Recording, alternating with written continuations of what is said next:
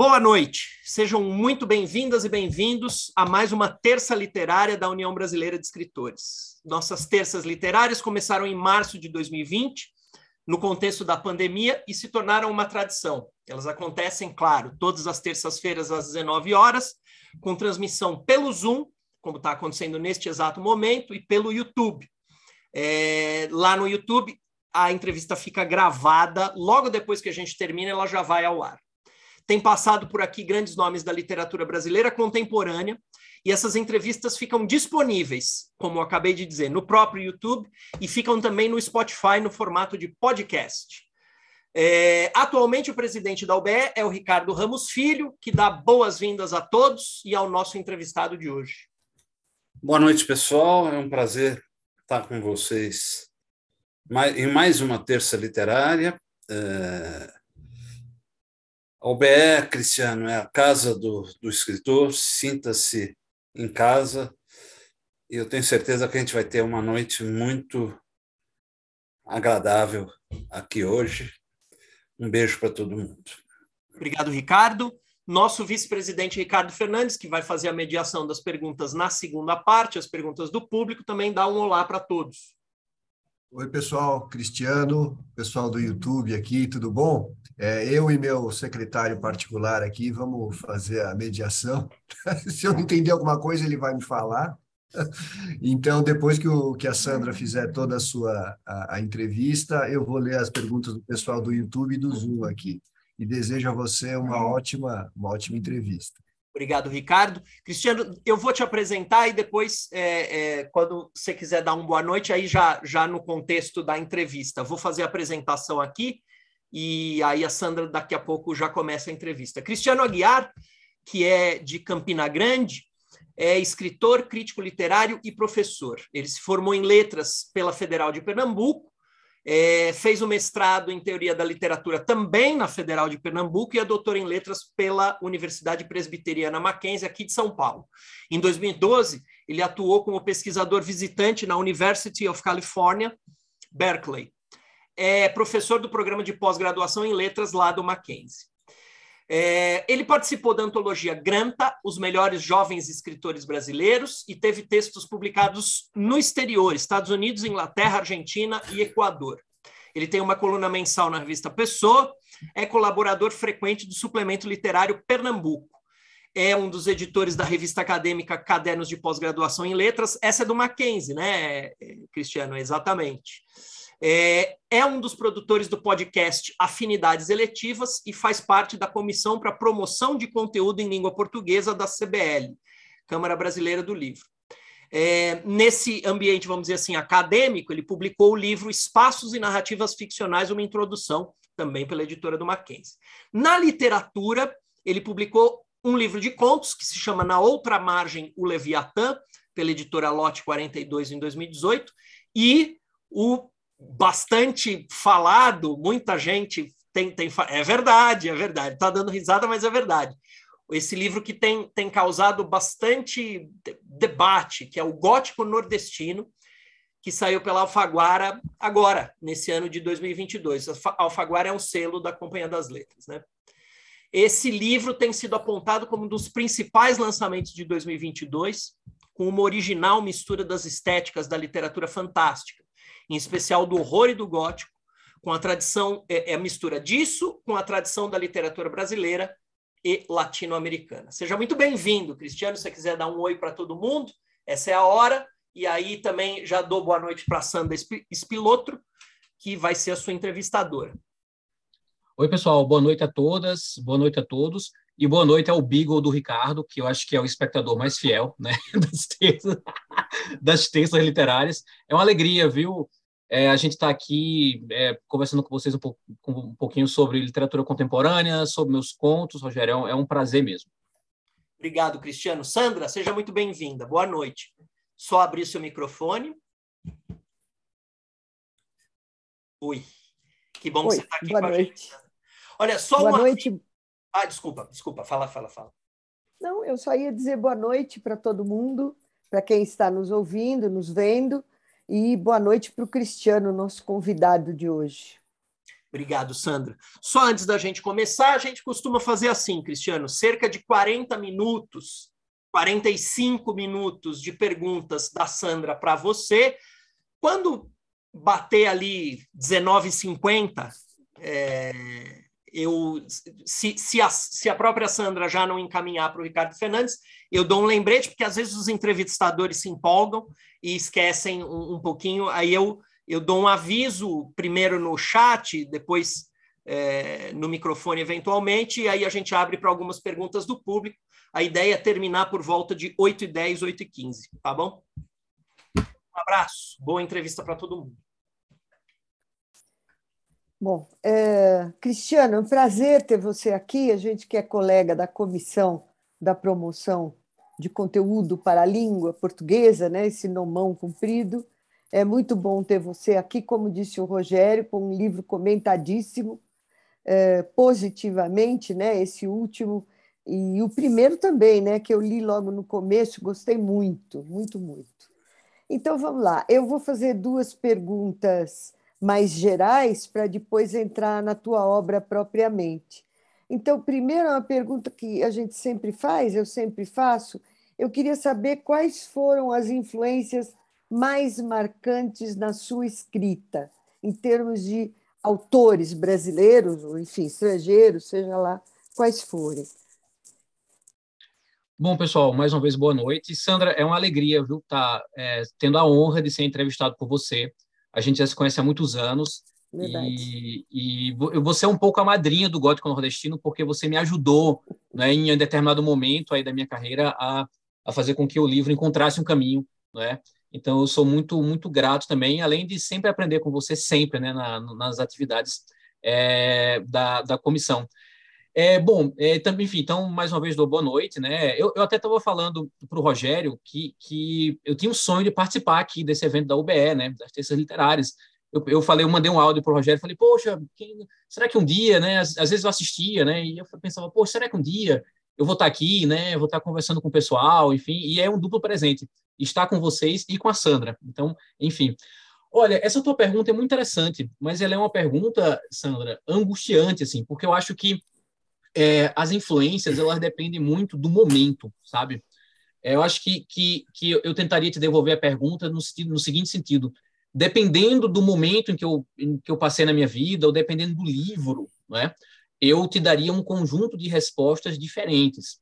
É, eu vou te dar uma resposta, obviamente, eu não vou ficar saindo só pela tangente, sinuosidades nordestinas e góticas, é, mas eu vou dar um exemplo, por exemplo, inclusive em homenagem ao Ricardo, né, Ricardo Ramos. É, a obra do Graciliano Ramos, por exemplo, sempre é uma referência para mim, mas, mas foi uma referência muito mais forte em livros anteriores, e um pouco menos no gótico nordestino. Depois eu explico um pouco essa, essa questão. Então, se você, me, se você fosse conversar comigo há, sei lá, 10 anos atrás, eu colocaria esse na mesa. Olha, angústia, infância, isso aqui é minha Bíblia, né? Para o gótico nordestino, são referências, mas um pouco menos, né? Enfim, e daqui a pouco eu vou deixar isso muito mais claro. Eu tô, eu tô dando esse exemplo, não só em homenagem, né, ao Ricardo Ramos, mas enfim, também é só para dizer, só para exemplificar um pouco como às vezes cada livro é, articula um conjunto de diálogos e de referências diferentes. Então eu vou ficar é, mais focado no gótico nordestino, tá? No conjunto de referências do gótico nordestino. É, então, veja só, eu acho que a apresentação que o Rogério fez, ela, ela sintetiza muito, Sandra, um pouco essa resposta, né? É, uhum. a, no sentido de que e é um, o, o, a proposta dos nove contos do gótico nordestino implica em talvez colocar em diálogo, Sandra, algumas referências que para mim eram muito importantes assim. É, existe uma referência da cultura pop, do terror, por exemplo, que uhum. extrapola a literatura que está nos quadrinhos, nos mangás, é, nas narrativas de games, no, nas séries de TV, e em especial nos filmes, né? É, isso está um pouco no livro e eu, eu assumo essas referências mais pop, em especial a partir desse livro. Eu acho que essas referências trazem para os contos uma certa narratividade que faltava um pouco na minha obra anterior, nos meus contos anteriores. Então tem esse elemento existe uma conexão muito profunda com o conto fantástico do século XIX. Né? Então, é tanto o conto fantástico em língua estrangeira quanto o conto fantástico brasileiro. E aqui, no caso, dois autores são bem importantes, no caso do Conto Fantástico, para a feitura do gótico nordestino, que são o Etta Hoffmann, escritor alemão, né, e o Edgar Allan Poe.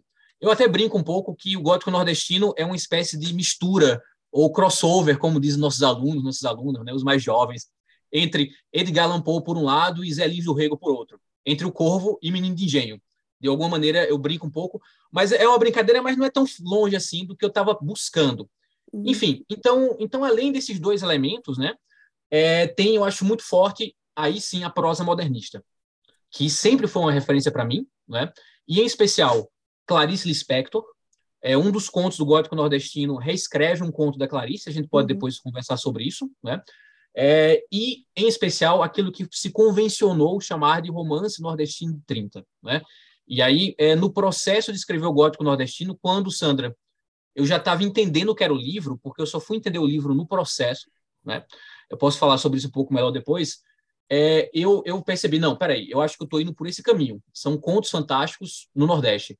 E eu, e eu falei, esses contos eles precisam ser ancorados na tradição da prosa brasileira. E, e, a prosa brasileira que mais me marca é o modernismo. Clarice, por exemplo, Lúcio Cardoso também, mas em especial o Romance 30. Então eu reli é, Infância de Graciliano Ramos, e reli principalmente Fogo Morto, Pedra Bonita, Menino de Engenho, não é? É, e o 15 de Raquel de Queiroz, e, e, memória, é, e, e o Quincas Berro d'Água, do Jorge Amado. Jorge Amado. E aí, quando eu reli não é, esses autores, é, porque esses autores, Sandra, o que, que eles me davam? Eles me davam, primeiro, um antídoto para que eu não ficasse com referências muito estrangeiras, o que é sempre um risco para quem escreve literatura fantástica nessa toada do gótico, do horror, né? E o romance 30, ele ainda é a principal gramática política, de leitura política do Brasil, através da ficção. Né? O grande romance político brasileiro, eu sei que essa é uma afirmativa polêmica, mas eu gostaria de sustentá-la. Para mim, o grande romance político brasileiro ainda é o legado de 30. E se você quer fazer algo de uma, de uma visão do Brasil, eu acho que a gente precisa voltar a esses autores e autoras de alguma maneira. Né? E aí, então, então, veja, você tem o pop, você tem o século XIX, você tem o modernismo. É, e tudo isso tentando pensar, eu tenho dito isso em eventos, tenho dito isso em entrevistas, tentando pensar que o meu livro também ele faz parte de um contexto latino-americano.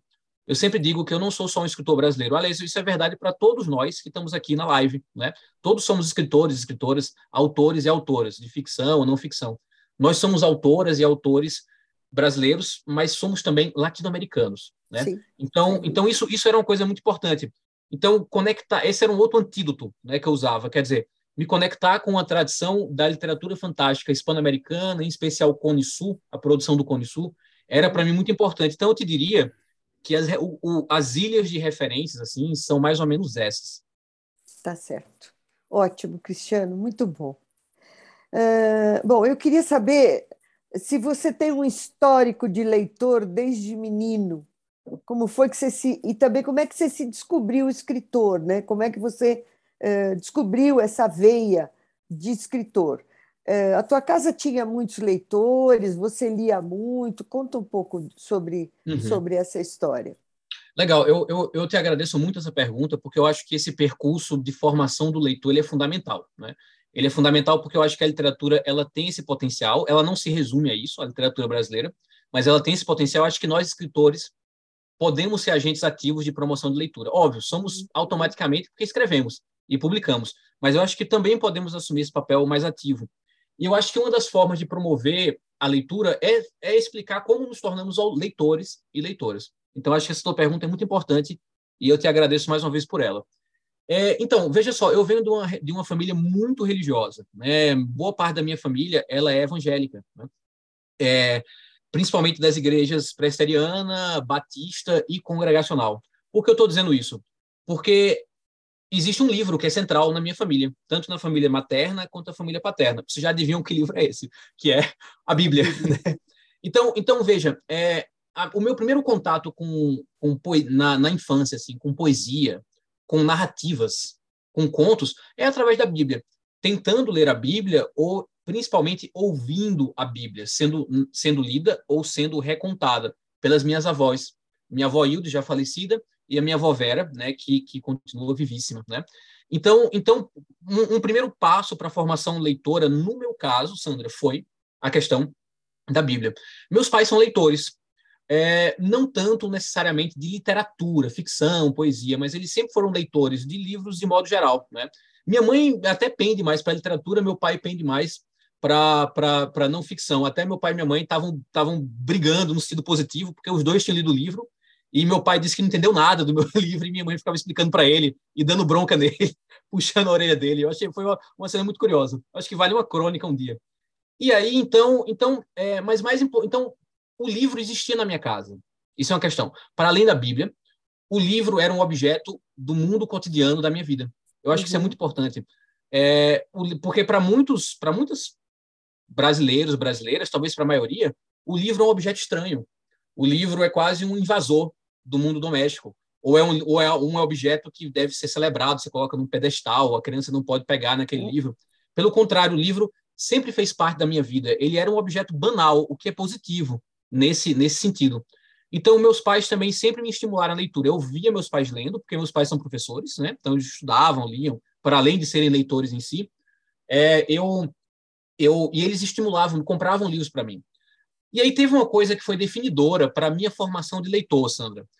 Em Campina Grande, né, eu, como, como o Rogério falou, eu sou, sou paraibano, é, havia uma, uma biblioteca particular, e meus pais me matricularam nessa biblioteca.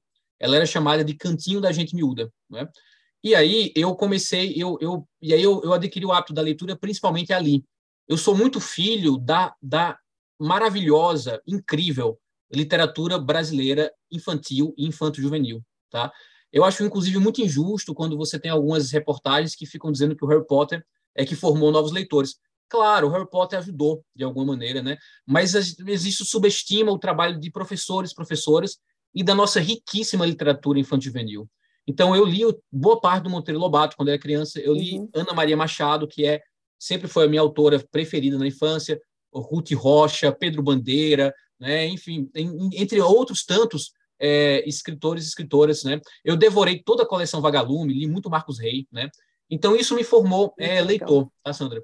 Aí, veja, é, no caso de, de me perceber como escritor, né?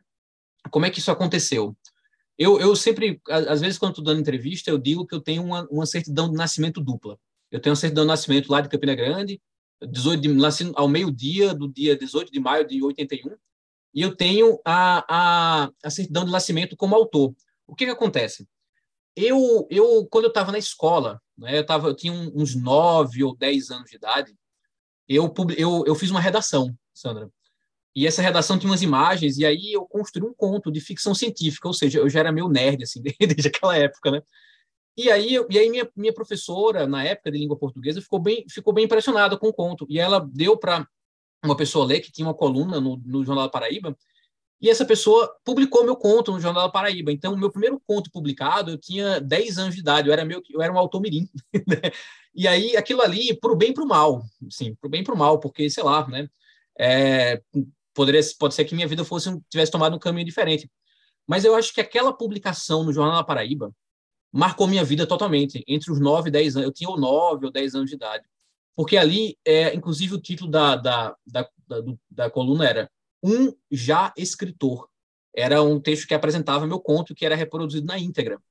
Então, a, a partir daquilo ali, eu me vi como escritor. E eu persegui esse sonho que, de alguma maneira, se realizou mais fortemente nos últimos uhum. anos, uhum e talvez mais intensamente com o Gótico Nordestino, que é um livro que de fato mudou minha carreira, né? É, tanto que através dele as portas se abriram para eu ter o privilégio de conversar com vocês. Então, enfim, então é isso. Quer dizer, é, a biblioteca, é, a família, né? A religião, né? Na qual na qual eu surgi, né? Na qual eu fui criado, é, e, e, e esse esse fato, né? Essa publicação no jornal aos 10, 10 anos de idade definiram os rumos de alguma maneira. Tá. Deixa eu perguntar uma coisa sobre a Bíblia. Eu não sou uma conhecedora da Bíblia, mas é, não, sou, não sou conhecedora das religiões, na verdade. A, o presbiteriano ele usa o Antigo Testamento ou, ou não? O, o, o, o, a igreja presbiteriana ela faz parte das tradições históricas né, do, uhum, do, do uhum. protestantismo, uhum. é, da tradição reformada, como muitas vezes os próprios protestantes é, falam, né? Dessa linhagem. Então, e é de base calvinista, né? Então você vai ter, você vai ter batista, presbiteriano, congregacional, enfim, que são as igrejas, os luteranos, os metodistas, que são as denominações é, que são chamadas muitas vezes, eu não sei como é que está hoje, porque eu não, eu não frequento mais igrejas há muitos anos, enfim, né? É, não pratico mais, é, mas se chamava de, de, de é, denominações históricas, né? Uhum. É, vertentes históricas. Você vai ter depois vertentes mais recentes, que são as pentecostais, a Assembleia de Deus é um exemplo, muito, né? E você vai ter depois as neopentecostais, que estão ligadas, sei lá, a Igreja do Silas Malafaia, a vertente do, do, do Edir Macedo, com Universal, enfim. É, as igrejas históricas, isso vale para todos os protestantes, na verdade, mas as igrejas históricas, como por exemplo a presbiteriana, usam tanto o Antigo Testamento, né, quanto o Novo Testamento na sua base teológica. Claro que a Bíblia, a Bíblia que os protestantes usam, ela não coincide com a Bíblia católica e não coincide com a Torá. Óbvio, para além, para além do fato de que a Torá não tem o Novo Testamento, é a Bíblia, a Bíblia hebraica, né? Você tem, você tem uma organização de alguns livros e a inserção e a inserção de uns e a inserção de outros tem livros que é diferente. Que não então, né? Deuterostômio, é, eles não. É, você tem. Eu não vou saber de cabeça agora, né? É, exatamente quais são todas as variantes do católico, da, da do, do, é, do, judeu e do protestante, mas os cânones, isso é fascinante, né? Os cânones são diferentes. Quer dizer, é, é eu, eu, abrindo um parênteses aqui, eu, eu no, o cristiano acadêmico, uma das minhas de pesquisa é trabalhar com Bíblia e literatura. Eu até vou dar um curso online no próximo mês sobre isso. É, e, e, alguém fala assim, ah, você estuda Bíblia, ok. E a primeira pergunta que eu faço para os alunos, pesquisadores, é, você está falando de que Bíblia? Porque existem é, diferentes, é, né? Sim. Os cânones são diferentes, né? Mas eu fiz essa pergunta porque eu imagino que quem cresceu de, em criança ouvindo a Bíblia, a Bíblia, o Antigo Testamento é a história do povo judeu. Então tem muita, muita paixão, muita traição, muito assassinato. Quer dizer, é riquíssima. É bem divertido. Eu adoro o Antigo histórias, Testamento. Né? Então deve mexer com a cabeça já formando narrativas. Foi só por isso que eu te perguntei. Não, mas, mas a, a tua observação é excelente, porque, veja, é, é, a Bíblia, esse, esse elemento do, do, do, fantástico foi o que me converteu no escritor, que, que num leitor de literatura fantástica, e em um escritor que depois vai para a literatura, vai para literatura fantástica, principalmente com o gótico nordestino. É, então, isso vale para o Novo Testamento, as visões apocalípticas. Não existe história de terror sem o apocalipse como substrato cultural. Né? Claro. É, por exemplo, em todas as mídias. E no, no Antigo Testamento, veja, você tem seres humanos que nascem do barro. Quer dizer, veja, essa divindade desce né, dos céus, pega o barro e forma duas imagens e sopra. Isso é muito. Não sei se você, a gente já parou para ver as imagens em si, mas é, é muito extraordinário. Você tem, você tem é, episódios em que você tem uma burra que fala, né? Você tem um episódio em que o céu, o sol para para que o, o, o, os judeus consigam ganhar uma batalha ainda durante o dia. Você tem um episódio de muralhas que, que caem, né? As muralhas o de mar que se né? abre, né? Isso, a abertura do Mar Vermelho. Quer dizer, você tem uma são imagens muito bonitas e muito fascinantes, né? Ou, ou um determinado profeta, eu não lembro agora se é Elias ou Eliseu, mas quem tiver aí no YouTube, eu acho que corrige a gente, que, que para o qual Deus permite que a morte não aconteça. Então ele sobe numa espécie de carruagem de fogo para os céus, direto, né? Pega uma espécie de Uber, Uber cósmico, né? Direto né? para os céus. Então, então é isso é, é muito forte no meu imaginário. É, eu imagino, eu imagino que teve uma forte influência, né?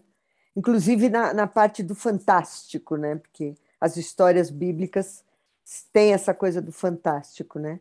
Bom, uh, você produziu três livros, como disse o, o, Rogério no começo, né? O primeiro foi Espaços e Narrativas Ficcionais, uma introdução, que você publicou com a editora do Mackenzie, foi 2017, né? Que você publicou.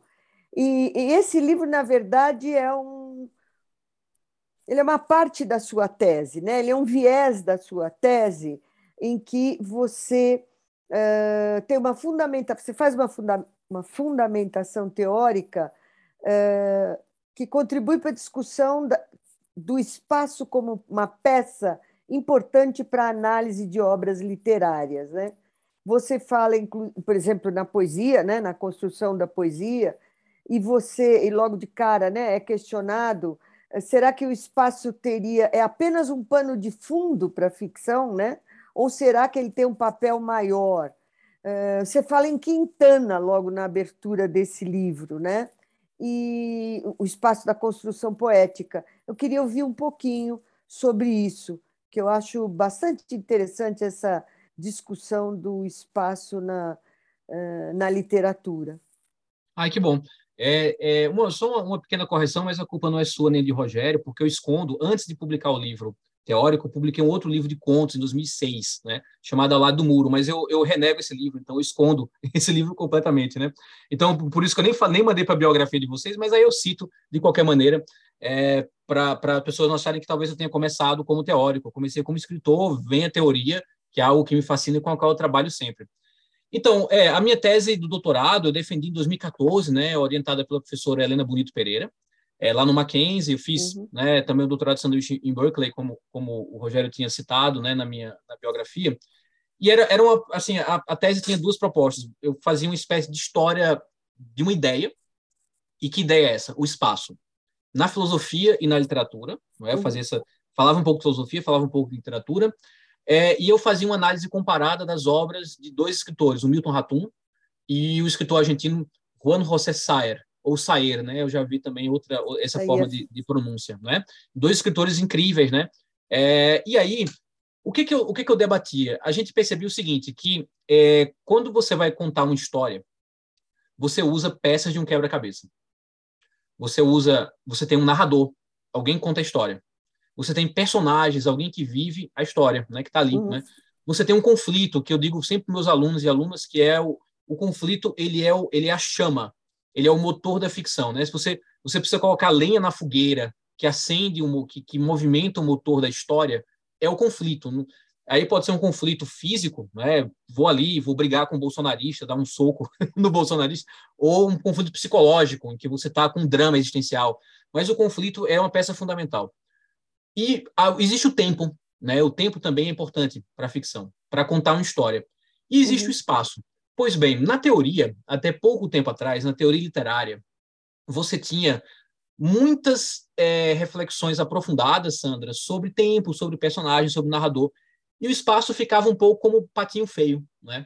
O, o, e, e aí, nos últimos anos, a gente tem uma espécie de, de virada espacial nas humanidades, em que o espaço volta a ser uma questão interessante.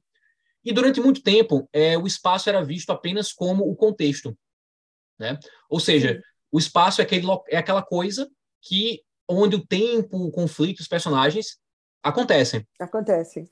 E a minha, e a minha tese, e o livro é um, é um recorte de, desse debate, é, vai pensar o seguinte: olha, o espaço ele tem significados em si, por si só. E por isso ele é um elemento que não pode ser desprezado na análise e na reflexão literária. A gente precisa olhar para os espaços também para pensar de que maneira é, os espaços eles têm semântica, eles têm significado, né? Uhum, eles têm uhum. profundidade. Claro, existem livros que vão explorar o espaço de forma mais aprofundada e livros que vão explorar o espaço de forma menos aprofundada. Na literatura brasileira, por exemplo, um Guimarães Rosa, o, o Sertão de Guimarães Rosa, assim como o do já citado Graciliano Ramos, são personagens por si só, né? Ou, ou, ou o mundo das, da, da, da cana-de-açúcar em Zé do Rego, por exemplo, né? Sim. Ou, para citar uma obra contemporânea, a São Paulo, do Luiz, do Luiz Rufato, no romance Eles Eram Muitos Cavalos, é uma São Paulo que praticamente é a personagem do romance, né? Claro. É? Então, na minha tese, eu via duas formas, Sandra, de pensar o espaço. Uma forma que construía um debate social e político sobre o espaço, que era o Milton uhum. Ratum. O uhum. Milton Ratum pega o espaço amazônico, Manaus e o mundo natural né, é, do espaço amazônico e a partir disso usa esse espaço como um debate para o Brasil, né? É uma, é uma metonímia, uma partezinha ali que é o todo, né? E o, e o Juan José Saeiro, por outro lado, ele ele não está tão interessado no espaço social, ele está interessado em, em pensar na literatura como é que a mente humana ela entende o mundo ao seu redor. E aí por isso ele usa o espaço, ele, ele faz muitas experimentações com espaço. Os personagens do Saer, eles são personagens que o tempo inteiro estão vivenciando o espaço de maneira sensorial. Uhum. E aí isso dá um. Então, perceba, uh, o tratamento que o Ratum dá ao espaço leva a um tipo de obra. O tratamento que o Saedo dá ao espaço leva a outro tipo de obra. Tipo e eu, pense, eu, quis pensar um pouco sobre isso. E aí meu livro, é, ele não aprofunda tanto o Ratum e o, o, Ratum e o, o Saer. Ele é muito mais essa, essa visão geral. O que é o espaço, como é a história do espaço, e eu foco mais na literatura. A parte filosófica eu tirei, né? Eu fiquei, achei, achei mais interessante ficar só na literatura. E no fim do livro eu faço uma leitura comparada do, do Milton Ratum com o Luiz Rufato. Né? Ah, bacana. Uh, eu achei muito interessante isso. Achei que a tua tese, queria ler a tua tese inteira, porque deve ser bastante interessante, né? Achei que esse viés que você pegou é um viés que poucas pessoas abordam. Então, gostei muito. Bom, vamos falar dos seus livros, da sua literatura, né? O, o seu primeiro livro foi o, Na Outra Margem, o Leviatã. Leviatã já é uma criatura fantástica, né? Ela, ela aparece na Bíblia, ela aparece em muitos contos, em muitos romances, né? Onde ela é um peixe gigante, feroz, né? uhum. né? Que e a gente tem as histórias antigas, isso, as histórias antigas de, de, de, de, pescadores, de exploradores, né, que viram esse, esse monstro, né, que é, ora é peixe, ora é dragão, que virou barcos e que, enfim, que era muito temido. Bom, isso, é, quando você me mandou o livro, graciosamente, que eu fiquei muito feliz e logo fui ler, né, chamou muito atenção você ter usado uh, o Leviatã, quer dizer, inclusive no título. O título é muito bonito, né? Na outra margem, o Levi, vírgula, o Leviatã. E, bom, ele está presente, né? Uh, ele, ele, também ele é considerado também ele é tratado como um dos sete principais príncipes infernais o Leviatã né ele é, seria um príncipe infernal então tem uma coisa de mitologia aí na, nesse trabalho, né? nessa, nessa tua escolha. É, às vezes ele é representado por um crocodilo, e no Velho Testamento ele se funde com outros animais, né? Então, com serpente, é, enfim, dragão, crocodilo, e é por aí vai, né? Bom, é, nessa obra, você parte de episódios comuns, lugares comuns, pessoas comuns mas a gente já vê que você entra na literatura fantástica. Né? Já é o teu começo, a tua literatura inicial já é no gênero fantástico, da, da, da, do texto fantástico. É, o que eu gostei muito nesse teu primeiro livro é a forma como você interliga os vários personagens do, das diversas histórias. Isso o pessoal vem fazendo muito ultimamente, mas eu acho que você fez com maestria. Acho que foi muito bem costurado, né? E a partir daí eu queria saber como é que. Então tem uma história de um cara que faz um mergulho no Tietê e a partir daí a percepção, né? Ele tem outra dimensão, ele entra em outra dimensão, numa dimensão paralela. Eu queria saber como é que é a composição desses contos fantásticos, como é que é a composição dos, dos personagens, a ambientação, né? Como é que é aí? O que, que corre de influência? História em quadrinho, uh, cinema, uh, curtas? O que, o, como, é que é, como é que forma esse xadrez? É, no, no, eu fico bem feliz de falar no, na Outra Margem Leviatã, porque eu acho que é um, é um, livro do qual eu gosto muito, Sandra. E eu, eu, eu sinto que ele poderia ter, ter talvez, é, caminhado mais, tem encontrado mais leitores, embora ele tenha encontrado leitores e leitoras muito bacanas, como foi teu caso, né?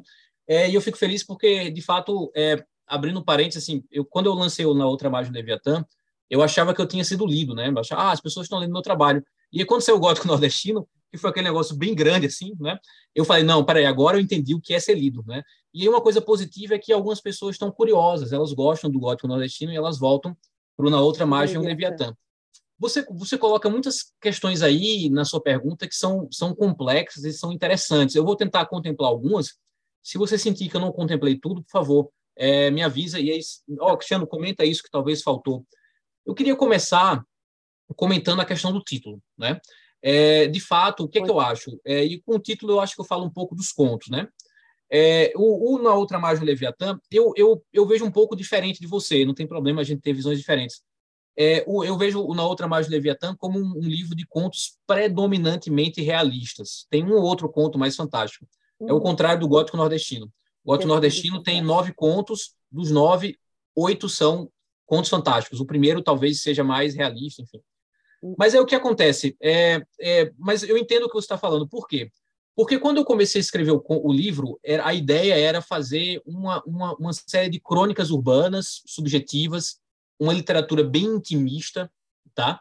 É, mais uma vez com a influência da Clarice, com a influência da Virginia Woolf, autores do modernismo e autoras do modernismo, seja brasileiro, seja estrangeiro, que, que são estão muito na, minha, na base do que eu escrevo. É, é, é, um, é um livro que tem, por exemplo, uma afinidade com os contos do Carrascosa, por exemplo. Não sei Sim. se é uma influência, mas só para talvez fazer uma conexão, né, para quem está ouvindo a gente, não, não leu esse livro. É, eu acho que tem uma afinidade ali é, com o Carrascosa, uma busca de um lirismo é, sensível, uma, uma, sensibilidade do mundo urbano. Né? No Carrascosa está na cidade grande, mas também está no interior, enfim. Sim. Bom, então, então só que eu, só que eu, e aí tinha um, um, um, elemento também, quer dizer, o elemento era o na outra margem do Leviatã era a minha a minha tentativa de, de pensar, Sandra, simbolicamente, literariamente, a minha condição de imigrante nordestino em São Paulo. Essa é uma questão também importante para mim. Então, então era um pouco isso. Era, era, são narrativas intimistas, mais fragmentadas, né, mais experimentais do que o gótico nordestino, eu acho, e, e que tinham um olhar lírico para essa experiência do nordestino em São Paulo. Não necessariamente o personagem é nordestino, mas é o meu olhar, né, de algum deslocamento em relação à experiência urbana da cidade. Só que aí o que eu pensava? Eu pensava o seguinte: olha, eu acho que isso já foi muito feito. Então eu tentei acrescentar, Sandra, um tempero do insólito da literatura fantástica. Uhum. Então, embora meus personagens não necessariamente eles é, passem por, por fatos sobrenaturais, né? Eles muitas vezes estão vivendo a cidade num estado de delírio e esse estado de delírio é. tem relação é. com as questões do imaginário uhum. da, da literatura fantástica. Daí vem o título, na outra margem Leviatã. Quer dizer, esse Leviatã é uma palavra que eu colocava para, digamos, sacudir o realismo do livro, porque como você viu, você fez, você puxou a ficha, a ficha corrida do Leviatã, e, e aí não tem como esse, esse você ter um, você usar esse título, essa palavra no título, e não remeter à imaginação, à fantasia, ao mito, né? E eu queria isso, Sim. quer dizer que esse, que esse realismo fosse sacudido de alguma maneira. E aí o na outra margem Leviatã é muito assim, é uma metáfora o título para o que acontece com meus personagens. Meus personagens têm, têm, um, têm um, um conto fragmento, um conto vinheta, em que é uma personagem que mora num, numa, numa república aqui na Rua da Consolação, aqui perto da minha casa, e ela entra no elevador e ela vê o, o, elevador, o vidro do elevador todo, todo rachado. E ela entra num estado de epifania, de uma é coisa meio assim, né? Misteriosa, né? Então era isso, era isso que eu estava que eu tava fazendo, né? É, no, no, na outra mágica. Já, daqui a pouco chego na estrutura. E aí, é, nesse caso, o Juan José Saer era uma era grande referência, assim porque eu estava muito influenciado, e a escrita da tese eu acho que influenciou o livro, porque eu estava muito influenciado por essa literatura, uma literatura que pensava o consci... a consciência, que pensava o sensorial, e eu trouxe isso para a cidade de São Paulo. Interessante, inclusive porque eu levei o, na outra margem do Leviatã é um livro sobre São Paulo, né? Uma das minhas alegrias foi que o livro, no final do ano passado, ele entrou num programa é, de aquisição de livros das bibliotecas da rede municipal de São Paulo. Né? Isso foi bom, até rendeu, ajudou o Peru de Natal no final do ano, né? os direitos autorais. E, e por que, que eu digo isso com orgulho? Primeiro, porque está na escola pública, essa é a primeira questão. Mas segundo, porque está na escola pública em São Paulo, já que o livro é muito inspirado em São Paulo, na é. minha vivência em São Paulo, né? Enfim, então, então em termos de influências, tinha essas, já, já tinha essas influências da literatura fantástica, em especial do século XIX, ou de um autor como o HP Lovecraft, por exemplo, no conto, mas, mas esse, esses influências elas entravam como esse tempero para dar um sabor, dar uma remexida nesse realismo.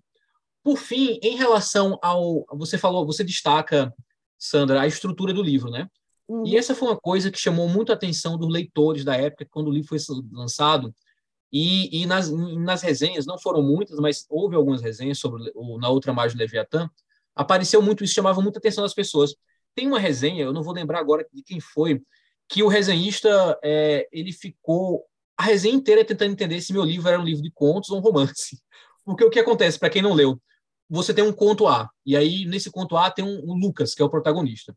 No conto seguinte, o Lucas reaparece, só que ele aparece como coadjuvante. Né? Enfim, então eu faço esse jogo. Por que eu faço isso? Porque eu gosto, aqui é preferência minha, eu não estou dizendo que tem que ser assim, mas eu gosto de um livro de contos que tenha um projeto, que tenha um conceito. Também gosto. Eu gosto menos de livro de contos que sejam um apanhado de, de coisas muito heterogêneas e que estão ali reunidas num volume só. Mais uma vez, Existem muitas pessoas que fazem belíssimos livros nessa pegada. Pegam os contos que estão na gaveta, fazem uma sequência e, e lançam. Mas eu não consigo fazer isso. Então, para um livro de contos ser viável para mim, para eu acreditar nesse livro de contos, ele tem que ter um conceito. No caso do Na Outra Margem do Leviatã, era isso. Contos de um olhar nordestino sobre São Paulo, contos que se autorreferenciam.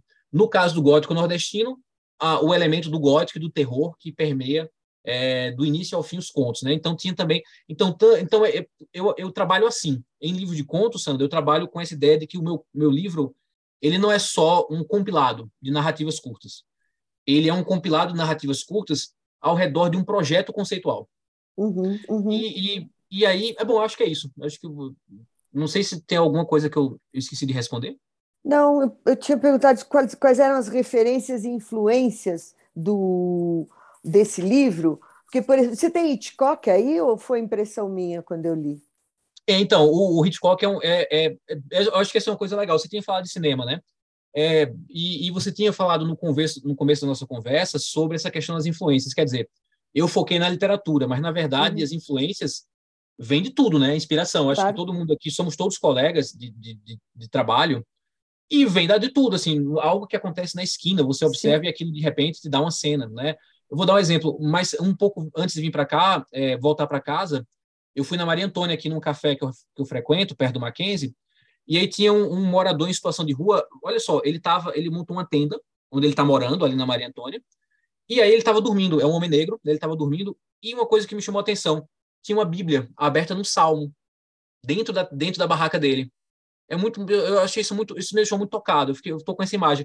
Então veja, de alguma maneira a rua também é influência, né? É, e o cinema é uma influência muito forte para mim. Eu, eu, eu digo hoje, eu digo, eu digo brincando, mas não tão brincando, que eu sou um ex-cinéfilo. Eu, eu me tornei aquilo que é mais deplorável, que é um Netflix cheiro, né?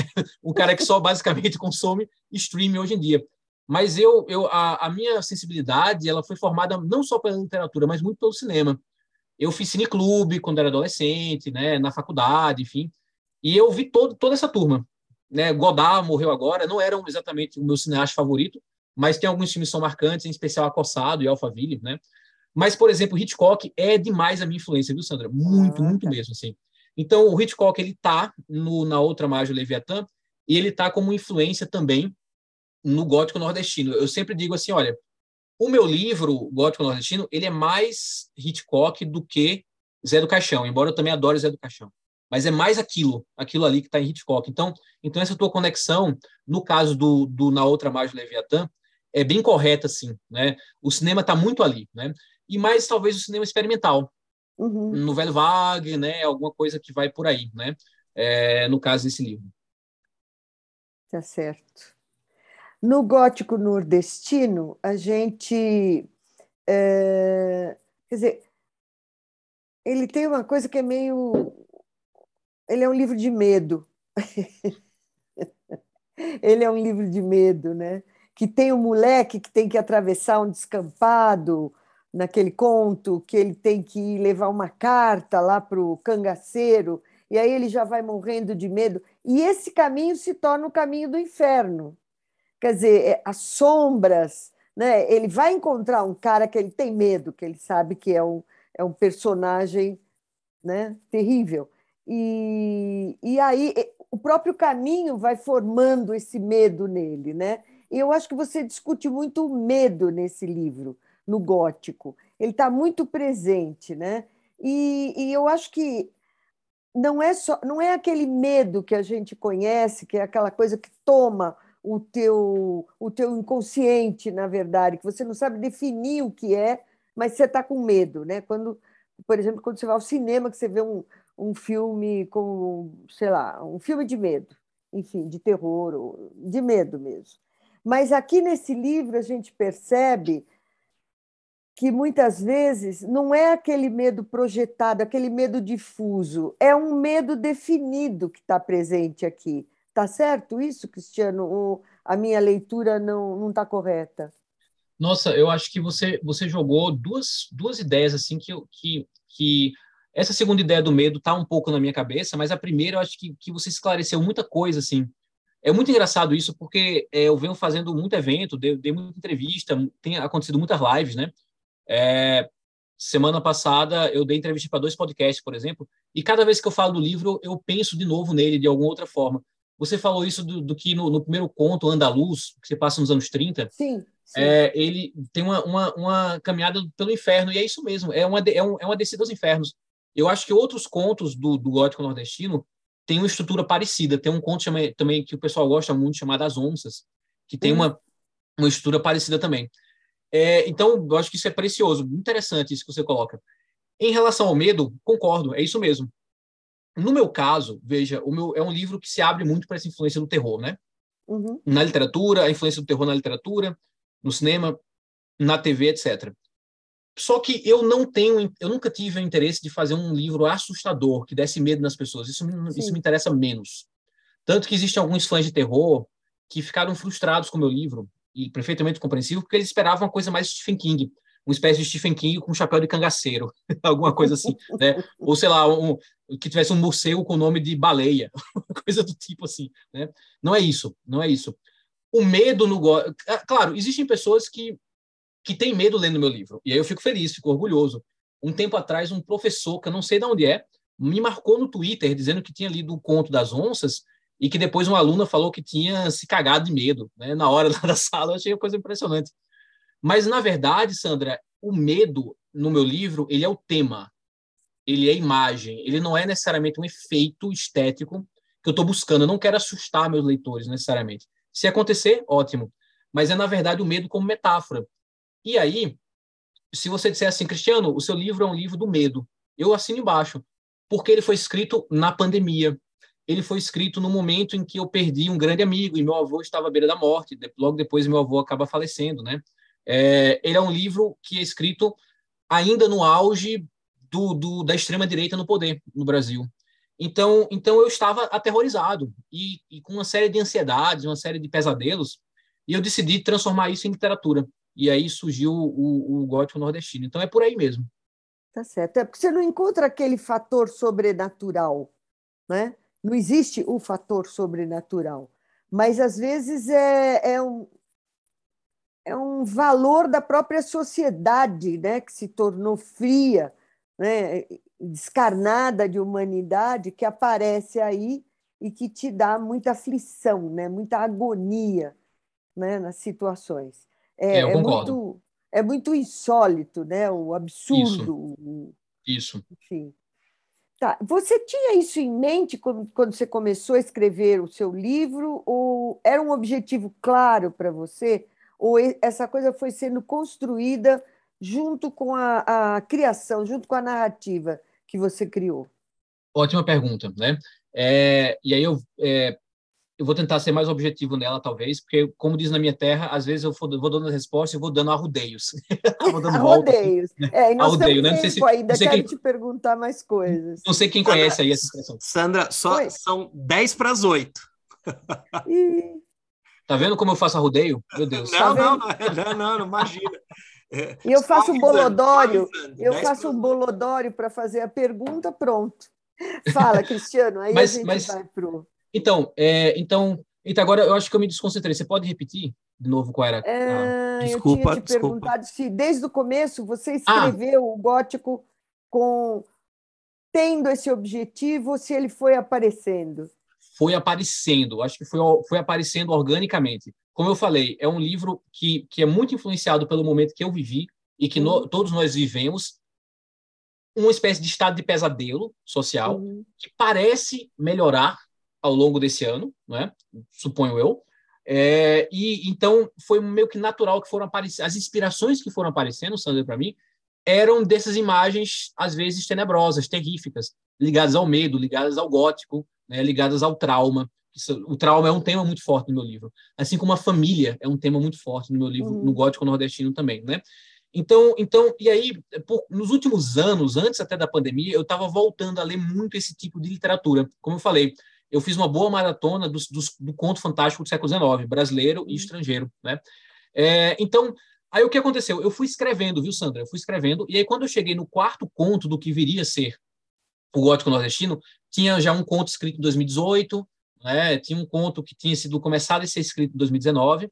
E aí, quando eu, quando eu peguei esse de 2018, o de, o de 2019, e eu fiz dois contos novos em 2020, eu falei, nossa, peraí, eu acho que eu estou fazendo um livro que tem esse projeto, tem essa ideia. Aí eu comecei, aí ficou claro para mim. E aí foi o momento que eu falei, por coincidência, os quatro contos se passam no Nordeste. Eu abandonei São Paulo como lugar, como espaço literário uhum. e voltei para casa, simbolicamente, né? Claro. Então, aí foi nesse momento que eu procurei o título. Eu falei, ah, eu vou dar um, um título para esse projeto. E aí eu achei o título Gótico Nordestino, que virou é uma, uma bússola, né? Que, que depois eu fiquei muito surpreso, porque o título ele chamou muita atenção das pessoas. Eu até brinco dizendo que se eu soubesse que o título funcionava tão bem, eu tinha já feito antes um livro com esse título. Quem sabe até, né, tinha aparecido alguma coisa de mais espaço para o meu trabalho antes, né? Tá certo. Então, então, é. então é, é, foi, foi no meio do processo. Ah, legal.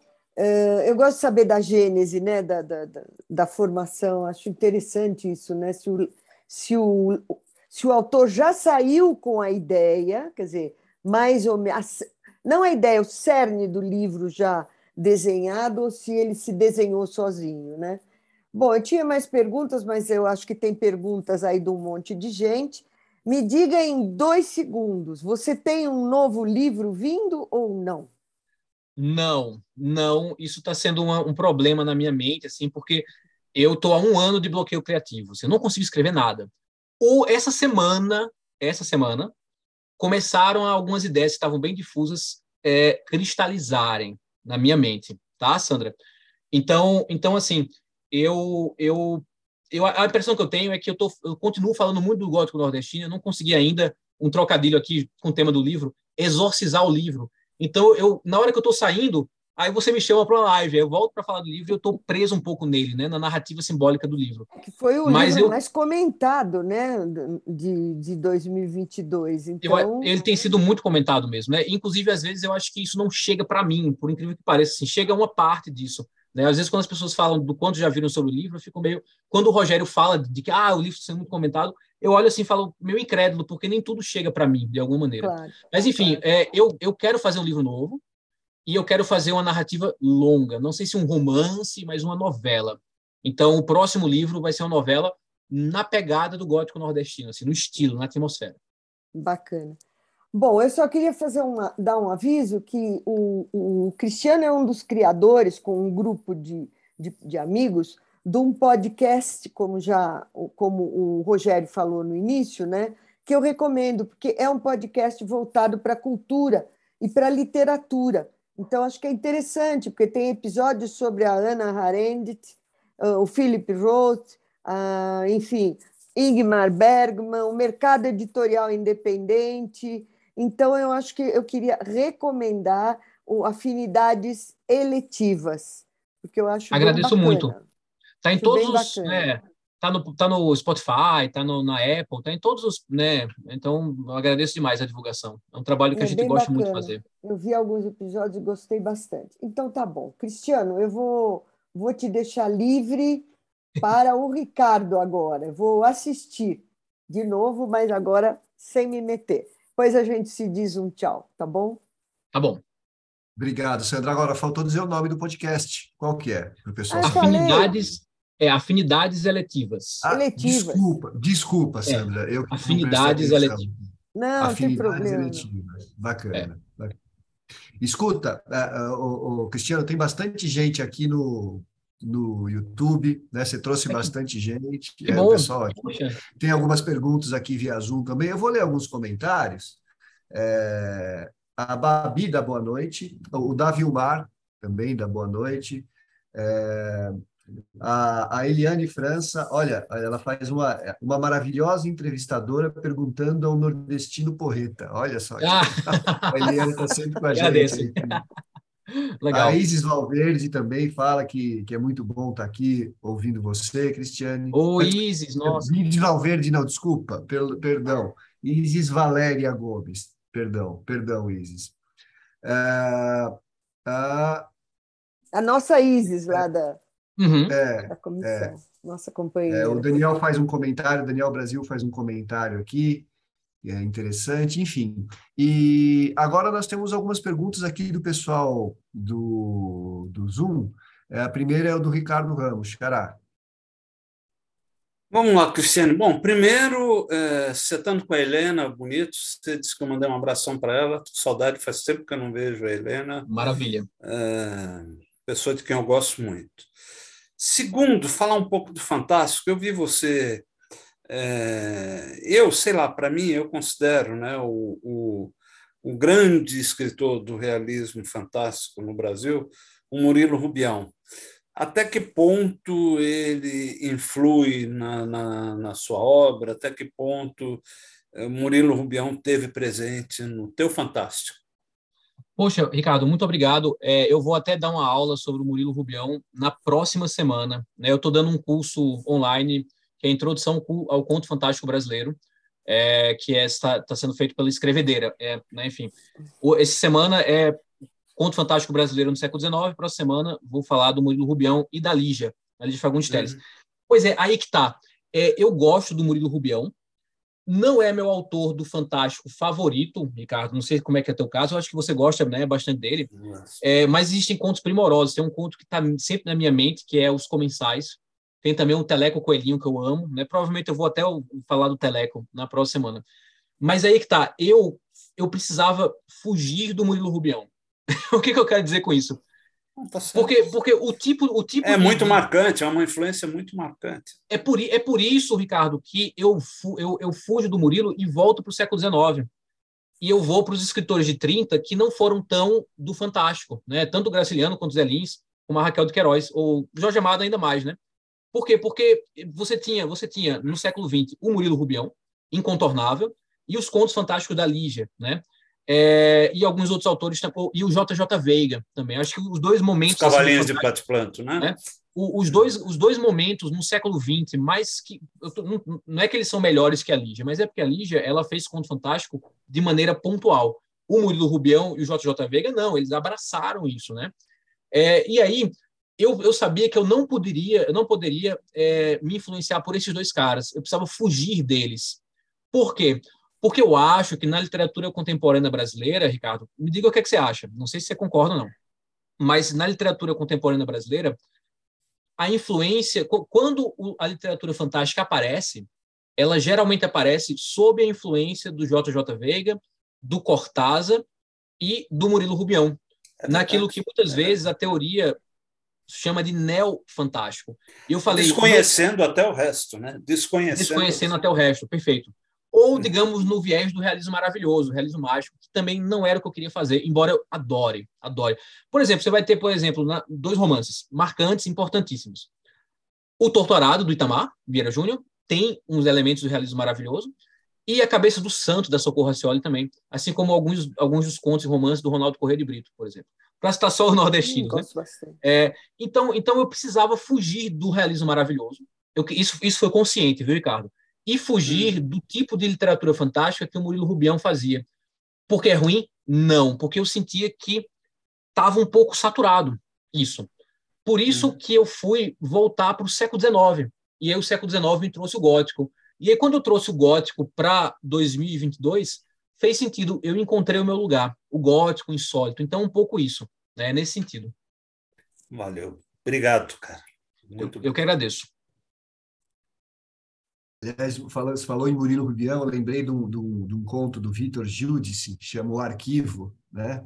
Eu acho fantástico. São três, quatro páginas aqui. Quem puder deve estar, tá, deve tá na internet disponível aí. Eu conheço. É um conto maravilhoso, maravilhoso. É, é pequenininho e que está nessa coletânea aqui, inclusive, né, do Quarteto Mágico aqui. Do... É, essa coletânea é maravilhosa. Ah, tem, um, é. tem um Campos de Carvalho também, que é um outro nome incontornável, né, que está aí na capa, mas que Isso. eu também quis fugir porque é, esse, esse, o Campos Carvalho é esse mundo do nonsense absoluto. O meu mundo não é nonsense. Você abre o Gótico Nordestino, aquele Nordeste é mais ou menos no início, o Nordeste que vocês conhecem, e que depois vai ser questionado pelo horror, pelo insólito, né? Então, eu, então esses, esses quatro nomes, eu precisava fugir deles de alguma maneira para encontrar o meu caminho. Eu, de algum, assim, eu digo que o, eu escrevi o Gótico Nordestino, é, entenda o que eu vou dizer, por favor, não me interpretem mal, contra esses quatro autores na, ou pelo menos na contramão desses quatro uhum. autores para achar a minha voz. Né? Bacana. Olha, o, o, Renato Pirauá quer fazer uma pergunta. Você quer abrir sua, seu, seu áudio, Renato, para perguntar? Eu acho que a gente não está escutando aqui. Aqui, e agora? Estou escutando? Agora sim, né? Tudo bom? Tudo bom? Bom, primeiro agradecer aí, Cristiano, é uma baita aula, agradeço. Eu sou um aventureiro, escrevi o meu primeiro livro agora, recentemente, e eu sou professor, eu sou jornalista e professor de português. Também tenho sangue nordestino, tá? Minha mãe era de Alagoas, eu sou santista, né? Eu moro em São Paulo, na cidade de São Vicente, próximo a Santos, mas a minha mãe é lagoana, é, morou muito tempo em Recife. E eu sou professor de português e os alunos às vezes falam assim para mim, os alunos comentam o seguinte, professor, até os que têm o hábito de leitura, professor, eu tenho hábito, eu, eu, tenho, eu não tenho inspiração para escrever. Mas você está com ideia? Tô, tô com ideia, é, mas eu não consigo passar para o papel. Eu tenho, eu, aí eu falo, então você tem inspiração. O que você não domina é a técnica. Eu queria saber esse processo de criação teu, se você usa a técnica ou se a coisa é mais intuitiva. Legal, Renato. Te agradeço muito a pergunta. É, a minha, a minha, a minha, é, a, a, o meu processo funciona assim eu não, não é muito intuitivo. Não, não, não existe comigo assim, eu sentar, ah, vamos ver o que a linguagem me leva. Não consigo. Não funciona. Quando eu fiz isso, é um desastre total, são textos terríveis, horríveis, né? Eu sou um escritor mais do, do da metódico. Primeiro, eu, eu trabalho com imagens. Vem imagens na minha mente, tá? Essas imagens precisam ficar na minha mente, eu preciso considerar essas imagens marcantes. Depois vem uma espécie de conceito, um mote. Vou dar um exemplo. O conto, o conto andaluz, que a Sandra fez referência, que é o conto que abre o meu livro, o Gótico Nordestino. É um conto que tem uma imagem, um, um garoto, um garoto negro, né, nos anos 30, que está caminhando por uma vereda na, numa região perto de Campina Grande, de cana-de-açúcar, enfim, com montanhas, né, montanhas não, montes, né, é, e ele está olhando para o céu. Depois acontece uma coisa que eu não vou dizer, enfim, que, que aparece no céu, mas então veja, tem essa imagem, e aí eu começo a criar o conceito a partir dessa imagem, né. É, no, no, no livro anterior, na outra margem do Leviatã, tinha imagem desse homem vestindo uma espécie de, de escafandro, quase como se fosse uma roupa de astronauta, entrando no Tietê. Né? Então, então, então, primeiro, eu faço isso. Vem a imagem, aí eu penso num conceito. O que, que é isso? Né? O que, que significa essa imagem? E eu começo a pensar nas pessoas. Quem são essas pessoas que estão nessa história? Aí, Renato, eu vou, eu vou pensando, matutando na cabeça, e depois eu pego um caderninho é, e eu escrevo alguma coisa no caderninho olha, o conto é isso, tem esse personagem, enfim. Aí depois eu faço uma escaleta. Quer dizer, eu, eu, eu, eu sou uma pessoa que precisa ter controle do processo. Eu faço uma escaleta. Então, eu, eu faço assim, olha, cena 1 um, acontece isso, depois acontece isso de novo, depois acontece isso. E eu geralmente tenho um final já pronto. Quando eu tenho uma ideia, eu já, o final já vem para mim e normalmente eu não mudo o final ao longo do processo, tá? É, o, que, o que acontece, claro, é que, óbvio, eu, tenho, eu quero ter controle sobre o processo da escrita, mas, claro que na, no processo eu também me deixo abrir para o improviso. Uhum. Então, mas eu, eu, eu, eu faço essa metáfora, eu preciso de um controle de, de, de voo, né? Sabe, quando você vai, né? Você vai, o piloto vai pegar um avião, enfim, e ele tem aquele controle, né, aéreo, né? Ele sabe mais ou menos a rota. Eu preciso ter a rota, de alguma maneira. Então, o meu processo funciona assim. Aí, eu, aí quando eu tenho tudo isso, Renato, tudo isso, Aí eu penso, eu preciso de uma boa frase. Uma boa frase um bom parágrafo para começar. E eu dou tudo naquele parágrafo, tudo naquela frase, e a partir disso eu começo a escrever. Né? É, então, então, resumindo, eu, tenho, eu tento ter uma consciência do processo, mas ao mesmo tempo não me engessando. Né? Se, eu falei para você, ah, eu tenho geralmente o final já definido. Mas se de repente eu sentir que no meio do conto é, aquele final não funciona, eu jogo fora. Ele geralmente funciona, mas eu jogo fora. Então, é um pouco por aí. Ótimo, bacana. Obrigado. Ô, Cristiano, é, você falou do, do, processo de contos numa pergunta da Sandra, um, um, conto, mas de uma forma estruturada, né? Quer dizer, com uma linha, uma linha que, que, que os une de alguma forma, né? Eu me lembro de um livro, viu, Sandra, que eu li faz faz muito tempo já, de um autor cubano chamado Pedro Juan Gutierrez. Né? Ah, ele é ótimo animal tropical. Me deu exato, essa exata sensação de que são contos, né? Mas de repente você vai lendo um conto ou outro, de repente você entra numa história. É uma é. coisa absurda, né? É, ele é fantástico. É, eu, é, eu nunca li, eu nunca li esse. Eu li o Trilogia Suja de Havana, um livro muito interessante, muito marcante. É o primeiro, assim. né? Foi o primeiro. É, o primeiro, né, Sandra? Né? Ah, nossa, é. Ricardo, boa lembrança. Faz tempo que eu não lembrava do Gutierrez. É um autor muito interessante. É, esse muito, livro eu achei muito, muito legal, Animal Tropical chama. Uh, agora é o Rogério. Prometo é fazer uma pergunta rápida, porque a gente já está estourando o tempo. Mas eu tô, o, o, o Cristiano, eu estou fazendo essa pergunta que é mais uma provocação. Faz algumas semanas aqui, é, a gente recebeu um autor que também era professor, e aí é, é, é interessante ter aquele que é escritor, mas que também é da área de letras, crítico literário, mexe na academia com a literatura, e aí eu tenho perguntado mais ou menos a mesma coisa para todos vocês, que é o seguinte: é, você começou a tua entrevista falando da importância da chamada geração de 30 e, e como você acha que ela tem é, que ela ainda é, pauta né, uh, uh, o pensamento, inclusive político no Brasil. Eu, eu, é, foi isso né, que você falou no começo? Uhum, uhum. Eu quero perguntar o seguinte: dada a importância que você vê na geração de 30 e em outras gerações de, de autores também, o que está acontecendo com a literatura brasileira hoje? Estamos vivendo o grande momento da literatura brasileira. É, assim, eu sempre digo uma mesma coisa. Eu não quero criar um ranking, sabe assim, tipo, o primeiro momento mais importante, o segundo momento mais importante, o terceiro. Não, não, não minha intenção não é essa. Mas, assim, é, é, é indiscutível que a literatura brasileira está vivendo, sei lá, vou arredondar, de uns 10 anos para cá, um grande momento. Como é que você vê isso? Olha, é, eu, eu, eu acho essa pergunta muito interessante, porque eu estou dando um curso, Rogério, lá no Mackenzie, é, na pós-graduação, né? Meus alunos doutorado e mestrado, chamado Ficção Brasileira no Século XXI, né? E a gente está tentando compreender um pouco essa produção contemporânea. Olha, o que, que eu acho? Eu, eu vou te dizer uma coisa. Alguma coisa muito interessante está acontecendo com a literatura brasileira, sim. Se é um movimento, se é uma geração ou um conjunto de gerações, não sei, porque aí que tá. A gente está no olho do furacão. Porque nós estamos fazendo essa literatura nesse exato momento, né? Nós estamos construindo. Então, falta para a gente o, o, distanciamento histórico necessário para a gente, de fato, entender o que está acontecendo. Mas alguma coisa está acontecendo sim. Por que, que eu estou dizendo isso? Eu tenho falado isso várias vezes, existem variações dessa pergunta, não, mas não tão. A sua pergunta, eu acho que foi no coração da questão. Né? É, existe algo que tem acontecido na literatura brasileira contemporânea, que é o seguinte: primeiro, a literatura brasileira contemporânea voltou a ser economicamente interessante. Eu estou falando, tô falando, a gente vai começar a falar menos de estética e mais de mercado, tá? É, citei o livro do Itamar, um, um, livro que cuja vendagem não existia na literatura brasileira contemporânea há, não sei se não vou dizer nem anos, mas décadas. Mas, mas, mas, por exemplo, eu acabei de ler um, um hoje de tarde terminei de ler o, o Copo Vazio da Natália Timmerman, um dos livros mais comentados do ano passado, né? Que está na sua quinta reimpressão, né?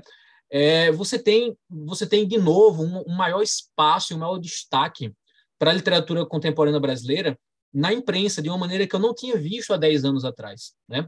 Voltaram a ter muitas apostas por editoras de todo tipo de perfil, das grandes até as editoras mais independentes, para autores nacionais os autores nacionais hoje, eles, em suas várias vertentes, eles chamam o público de alguma maneira em eventos, novamente. Eu vi isso acontecer na Bienal do Livro de São Paulo, né?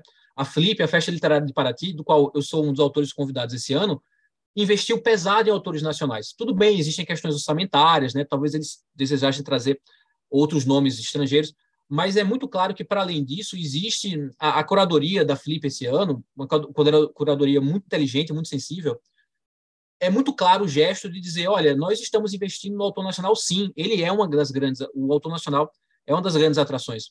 O meu livro mesmo é um livro de literatura fantástica, é um livro de contos, que, que semana passada entrou na segunda reimpressão, ou seja, já são três tiragens, né? Isso em menos de um ano. É, meu, para vocês terem uma ideia, ou na outra margem do Leviatã, teve uma tiragem de mil exemplares que e saiu em 2018, que até hoje não esgotou, né? Está pertinho de esgotar. Então, veja, alguma coisa está acontecendo com a literatura brasileira, inclusive em dimensões econômicas. O escritor brasileiro voltou a ser interessante para o, o, investidor, o capitalista, investir no trabalho literário. Mas, para além disso, Rogério, eu acho que existe um movimento natural de renovação da literatura brasileira. Tá? Essa renovação acontece numa maior diversidade de autores e autoras, de autorias contemporâneas, e essa maior diversidade traz um conjunto de temas da literatura contemporânea que é, ou estão sendo renovados ou são novos. E esses temas estão muito ligados a uma palavra-chave: identidade. A gente tem, de fato, uma literatura contemporânea em que a questão identitária é fundamental. Algumas coisas são boas, são. Algumas coisas são menos interessantes, são. Outras coisas são excelentes, sendo escritas por aí. Em paralelo a esse processo de renovação de, de diversidade temática e de diversidade é, é, de perfis de autores, a gente vê uma consolidação, Rogério, da autoria feminina. Nos últimos 15, 20 anos, a literatura contemporânea brasileira é a literatura escrita pelas mulheres. Veja o Prêmio São Paulo. Olhe o Prêmio São Paulo. O Prêmio São Paulo é esmagador de romance. Que o Prêmio São Paulo é o grande, eu acho que é um dos grandes termômetros. Vamos ver o que o Jabuti traz é esmagadoramente feminina a autoria, tá? A Flip é a mesma coisa, são 29 autoras, contra eu acho que sete ou oito autores, né? É, então, então, esse é um outro dado. O outro dado, que aí o meu livro se conecta é, mais a isso, tá? É o fato, é, Rogério, que existe também uma, um boom, como nunca antes, da literatura fantástica brasileira, em todas as suas vertentes, né? E isso também ajuda a dar uma renovada numa tendência da nossa literatura, que é a tendência do realismo. Então, em síntese, eu não sei o que está acontecendo, mas eu sinto que tem algo novo acontecendo sim, né? E que a literatura nacional vive um bom momento. Ela vive um bom momento, isso eu não tenho dúvida. Legal. Obrigado. Ricardo Fernandes, posso engrenar aqui na apresentação dos, dos das nossas próximas entrevistas e aí todo mundo se despede? Posso? Manda ver. Então, beleza. É, eu, eu, Cristiano, a gente costuma se despedir da seguinte maneira: é, eu apresento o que, que vai rolar nas próximas semanas na UBE. É, aí se despedem de você nessa ordem. Sandra, Ricardo Fernandes, Ricardo Ramos, você se despede do público e a gente vai embora, tá bom? Pode ser assim? Tá bom. Tá bom. Então vamos lá. É, atenção, ó, a gente tem algumas novidades aqui para as próximas semanas.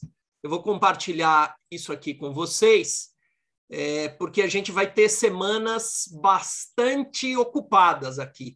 Tá na tela de vocês, o grandão, o próximas. Ah, próximas... Tá. Sim. Normalmente eu escrevo sim. aqui próximas entrevistas e eventos, próximas entrevistas, mas eu incluí eventos, porque vai acontecer o seguinte: semana que vem a gente entrevista a Cláudia Abelin, no dia 27. No dia 4 de outubro, de outubro a gente entrevista Tiago Uberreich. E essa vai ser a última entrevista do ano, mas não vai ser o último evento do ano. Por isso que estou é, é, apresentando aqui para vocês o, o calendário de, de, meados de setembro até o final e outubro. Então vamos lá, dia 27, a Cláudia Abeling, dia 4 de outubro, Tiago Uberreich. No dia uh, 11 de outubro, que é uma terça-feira, aqui neste mesmo link, na, na mesma transmissão que a gente faz, a gente vai fazer, vai convidar os autores da antologia do Prêmio Ana Maria Martins 2021. Os 15 vencedores serão convidados, talvez nem todos possam estar presentes, mas a gente vai convidar todo mundo é, para a gente mostrar o livro, né? Todos eles receberam os livros deles. A gente vai fazer um evento, vamos, vamos dizer assim, de encerramento desse ciclo que foi a antologia do Prêmio Ana Maria Martins. Isso começou no ano passado, com o processo de seleção, os, os candidatos enviaram os contos para a gente, a gente selecionou, a gente é, divulgou os nomes, o livro foi publicado, a gente fez alguns eventos é, presenciais, mas como são autores do Brasil inteiro, nem todos puderam estar presentes, então a gente vai fazer esse último evento para todo mundo que está em outros lugares do Brasil poder estar presente com a gente.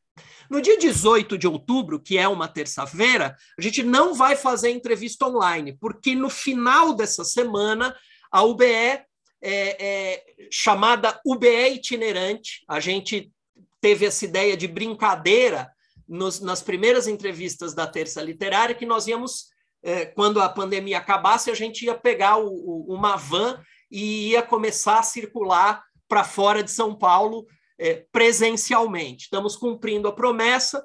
É, a UBE vai itinerar até Piracicaba. A gente vai ter um evento no Exalc, cujos detalhes a gente vai divulgar aqui nas próximas semanas também. Dia 25 de outubro, que é uma terça-feira, também não haverá entrevista online, porque no dia 26, é, Ricardo Ramos Filho, nosso presidente, vai lançar, vai relançar, né, Ricardo? É um relançamento. O primeiro livro que ele publicou em 1992, ou seja, vamos comemorar lá a terça literária, então vai ser na quarta-feira presencial na Livraria da Vila aqui em São Paulo. É, a, além do lançamento do livro do Ricardo, a gente vai fazer lá um, um AUE, que também depois eu, eu apresento para vocês com mais detalhes. É, a gente vai comemorar os 30 anos de carreira literária do Ricardo, vamos fazer uma terça literária por lá, enfim, vamos fazer um auezão na Livraria da Vila no dia 26 de outubro. Então, a agenda para o próximo mês e meio é essa. Sandra, quer se despedir do seu entrevistado? Quero. É, bom, primeiro queria agradecer muito o Cristiano por ter vindo, eu acho que foi super legal ele faz uma literatura que não é usual das pessoas que foram, dos autores que foram entrevistados, então eu acho que enriqueceu muito e tirou dúvida de um monte de gente, né? Acho que foi bem legal, foi muito bom. E, e te parabenizar, porque você é um autor jovem com muito futuro, né? Agora está indo para a Flip, é uma carreira que já decolou. Então, parabéns, foram ótimas as tuas respostas e obrigada por ter vindo. E foi legal saber que você queria participar da terça literária. Eu não sabia disso, então calhou de eu te convidar e você está querendo. Que coisa boa. É isso. Obrigada, Cristiano. Ricardo Fernandes? Oi, Cristiano. Sandra, obrigado pela entrevista. Foi muito bacana. Eu adoro literatura fantástica. Então, para mim, foi, foi muito bacana poder fazer as perguntas das pessoas. Desculpe se eu li algumas coisas, é, eu, tô, tô, eu não enxergo muito bem de longe, estou acompanhando o YouTube aqui, o Zoom, mas agradeço também ao pessoal que fez a pergunta, agradeço ao pessoal do, do, do YouTube e principalmente a você por essa por esse prazer de estar assistindo aqui essa entrevista hoje. Muito obrigado, Cristiano. Obrigado, Ricardo. Ricardo Ramos Filho. Cristiano, prazer enorme ter você aqui. É uma entrevista importante, uma entrevista agradável, gostosa. Tenho certeza que todo mundo gostou. É, a gente se vê na Flip, a OBE vai estar na Flip também, é, então a gente se cruza por lá. É, um grande beijo para todo mundo, muito legal ver vocês aqui em mais uma terça literária e até a próxima. Obrigado, Ricardo. Cristiano, nosso entrevistado, pode se despedir do pessoal.